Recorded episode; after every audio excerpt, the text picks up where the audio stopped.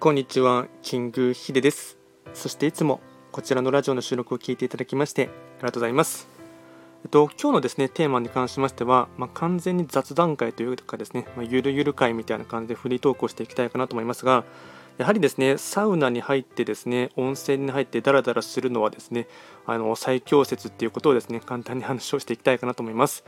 えっと、やはりですね、ゴールデンウィーク明けを過ぎるとですね、まあ、昔から言われているのがですね、5月病とかですね、あと学生の方とかでも新学期がですね、始まってからですね、クラス替えとかされてですね、あの、ちょっと緊張したりですね、あと新しい人との出会いとかでですね、4月は緊張気味になっていて、そこからですね、徐々にあの連休が終わるとですね、気が緩んで少しそれによって病んでしまうということもあったりですね、学校に行くのがめんどくさいとかですね、しんどいと思う方もも多かったり、あとはですね、えっとまあ、会社員の方とかでしたら、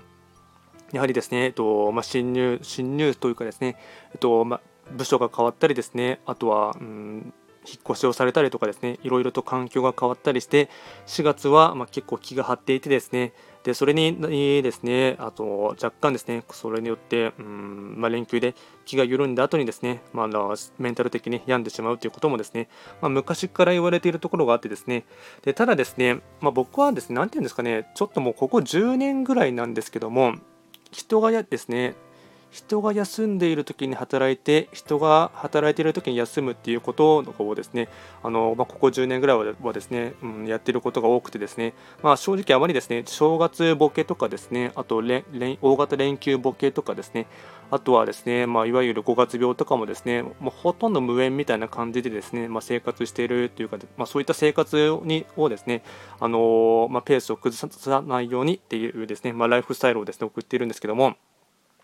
えっとまあ、その中でですね、まあ、一つですね、うんまあ、最近のですねリラクゼーションというかですねリラックス方法としてですね最強かなと思っているところがですねあくまでも個人的な部分ではですね、えっと、温泉に行ってですねサウナですね、まあ、いわゆるサ活とかですねあの、まあ、数年前からですねちょっとですね整うっていうことがですねあの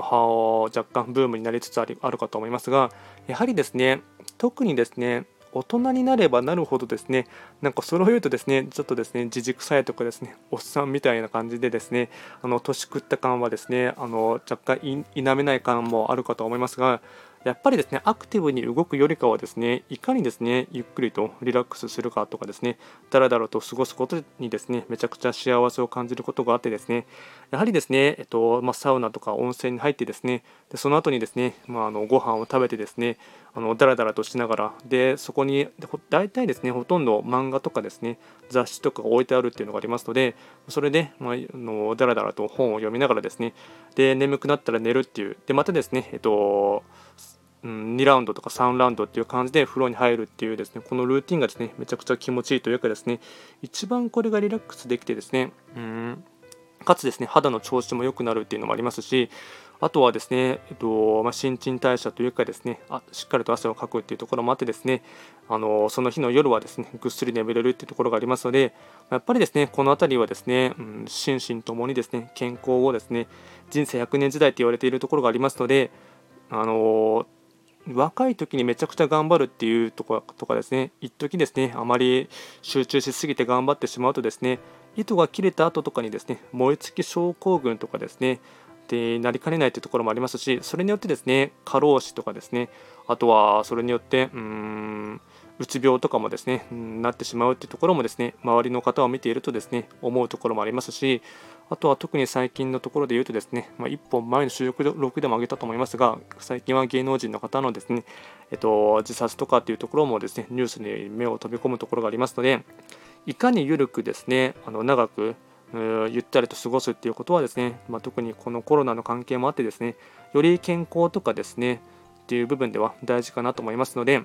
メンタルとあとはフィジカルをですねしっかりと保つっていう部分でも、あのー、まあ、サウナ入ったりですね、温泉とかに入って入ったりしてですね、リラックス。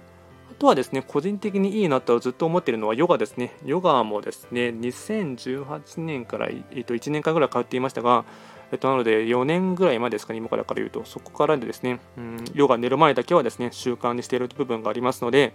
あのそういうふうにですね、まあ、体のですね、まあ、ケアというかですね、ストレッチとか、あそういったあとは呼吸法ですね、という部分でもやってですね、あのまあ、マインドフルネスとか瞑想っていう部分もですねまたちょっと最近はですねと声としてはですねうん若干ブームは去ってしまったかな感はですねあ若干ありますがただですねこういったものはですね継続的にやることがですね自分自身のですねうんまあ、メンタルを保つためにはですねとても大事かなというところでですね思いましたので、まあ、簡単にそれをですねシェアさせていただきました。ではですね、えっと、今日やればですね、13日の金曜日にはなりますが、えっと、土日ですね、まあ、ほとんどの方は休みかなと思いますので、えっと、仕事されている方はですね、今日一日を頑張っていただいて、えっと、明日からのですね、影響を養ってほしいかなと思います。では最後まで聞いていただきまして、ありがとうございました。